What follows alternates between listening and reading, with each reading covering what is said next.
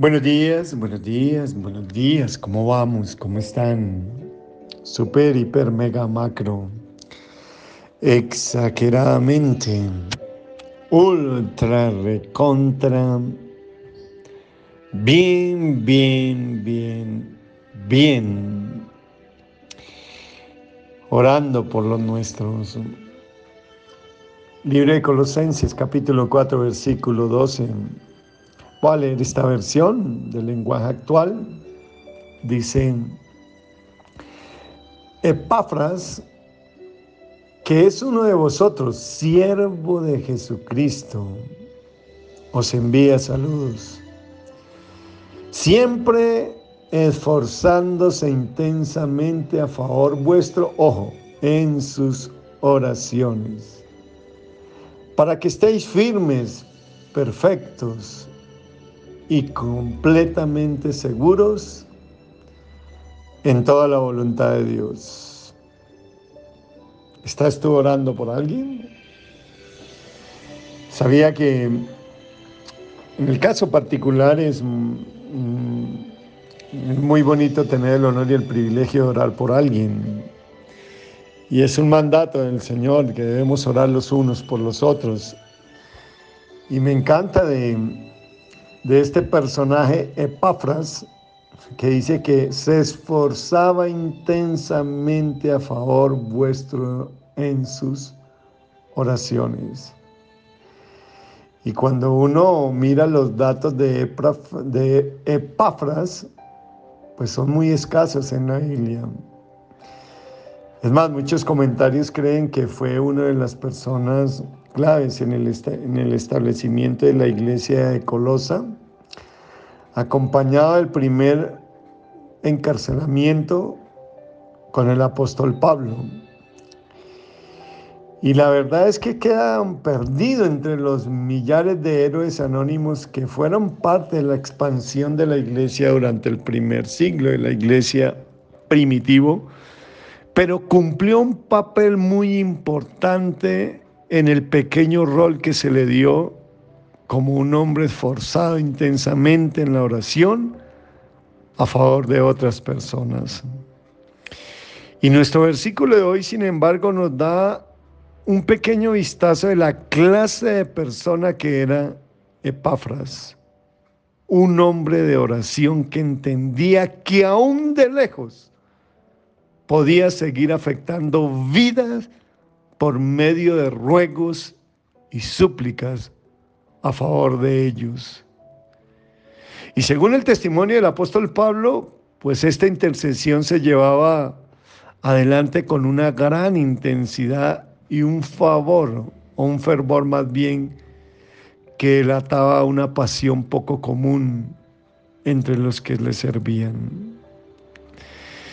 Y es que mis hermanos, cuando nosotros tenemos el privilegio de, de ser siervos, de ser pastor, de ser líderes, de entender que tenemos un llamado de Dios, en nuestras oraciones todos los días debe haber una intercesión por alguien.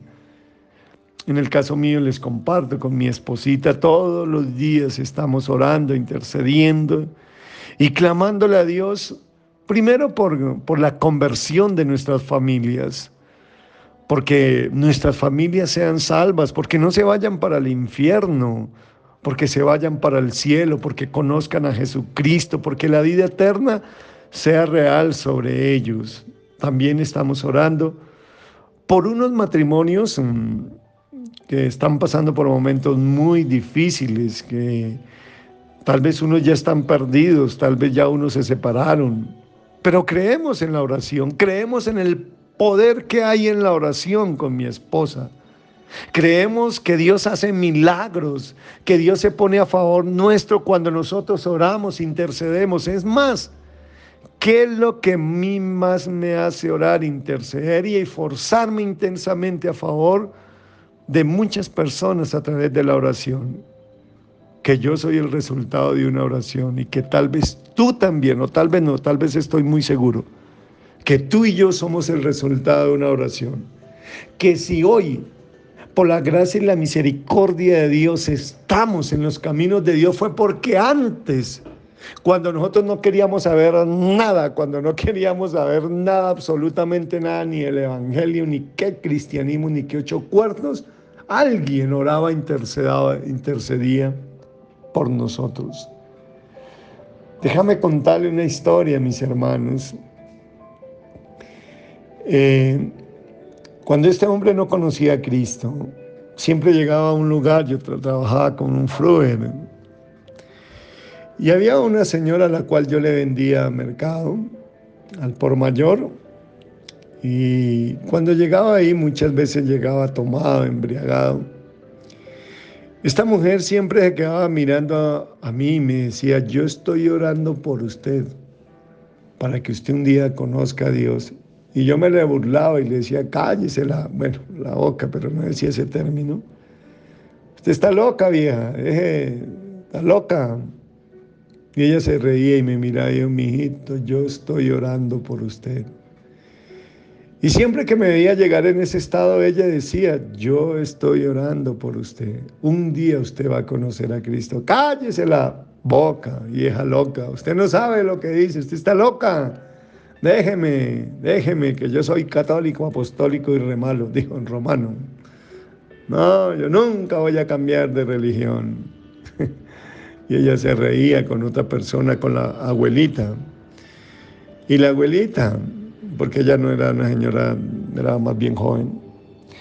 Y la viejita decía, sí, mi hijito, sí, usted un día va a servirle al Señor. Cállese. Y cuando yo salía y me subía al carro, decía, las viejas están locas. Yo que voy a cambiar mi, mi religión, decía yo. Y siempre, siempre, siempre ellas oraban por mí. Yo creo que pasó tres años, tal vez, más o menos. Sí, sí, claro, tres años. hasta que su oración fue contestada. Y recuerdo tanto que el día que ella supo que yo me había convertido al Señor, que le había entregado mi vida al Señor, fue y me buscó donde estaba y me abrazó y se puso a llorar. Y le decía, me decía, mis oraciones las contestó el Señor. Y claro, claro, mis hermanos, es que en tu lista de oración deben haber personas por las cuales tú debes estar orando, intercediendo, aunque tal vez tú estés pasando por lo mismo.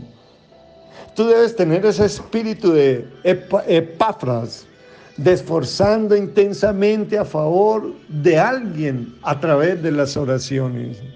Sí, esto, esto es lo que nos muestra Pablo aquí con este personaje que no solamente esto, sino que este varón también mostraba gran discernimiento en lo que a la iglesia respecta.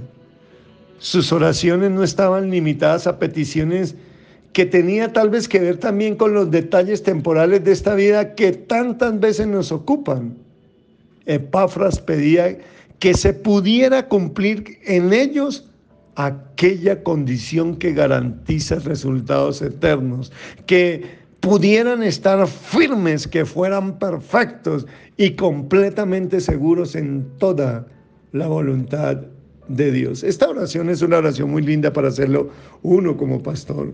Que ustedes permanezcan firmes en el Señor, que nada los mueva y que sean perfectos. Esta palabra perfecto no, no tiene que ver con perfección, sino tiene que ver con madurez. Y que sean maduros y completamente seguros en toda la voluntad de Dios. Sin lugar a, a dudas, mis hermanos, Epafras no hacía más que imitar el ejemplo que había en el apóstol Pablo. Cuando tú lees todas las epístolas del apóstol Pablo dan testimonio de que él oraba frecuentemente por las iglesias que había fundado, visitado. En Romanos, capítulo 1, versículo 9 dice que sin cesar hago mención de vosotros siempre en mis oraciones sin cesar. O sea, veo también una profunda perseverancia en Pablo. Y claro, su discípulo tuvo que imitarlo porque como líder transmitimos ese en aquello en lo que somos ejemplo. En, en Filipenses también él habla de que siempre dice que no ceso de dar gracias por vosotros, haciendo memoria de vosotros en mis oraciones. Y en Filipenses también comienza, dice, doy gracias a mi Dios siempre que me acuerdo de vosotros, siempre en todas mis oraciones ruego con gozo, ojo, con gozo por todos vosotros. Y a los colosenses les dice, no cesamos de orar por vosotros. A los de Tesalónica les recuerda, damos siempre gracias a Dios por todos vosotros haciendo memoria de vosotros en nuestras oraciones.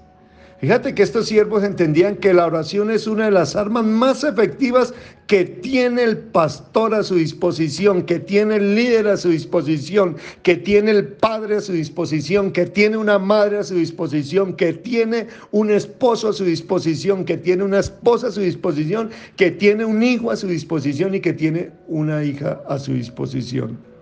Mis hermanos, con oración podemos tocar vidas de manera que no es posible con otras actividades.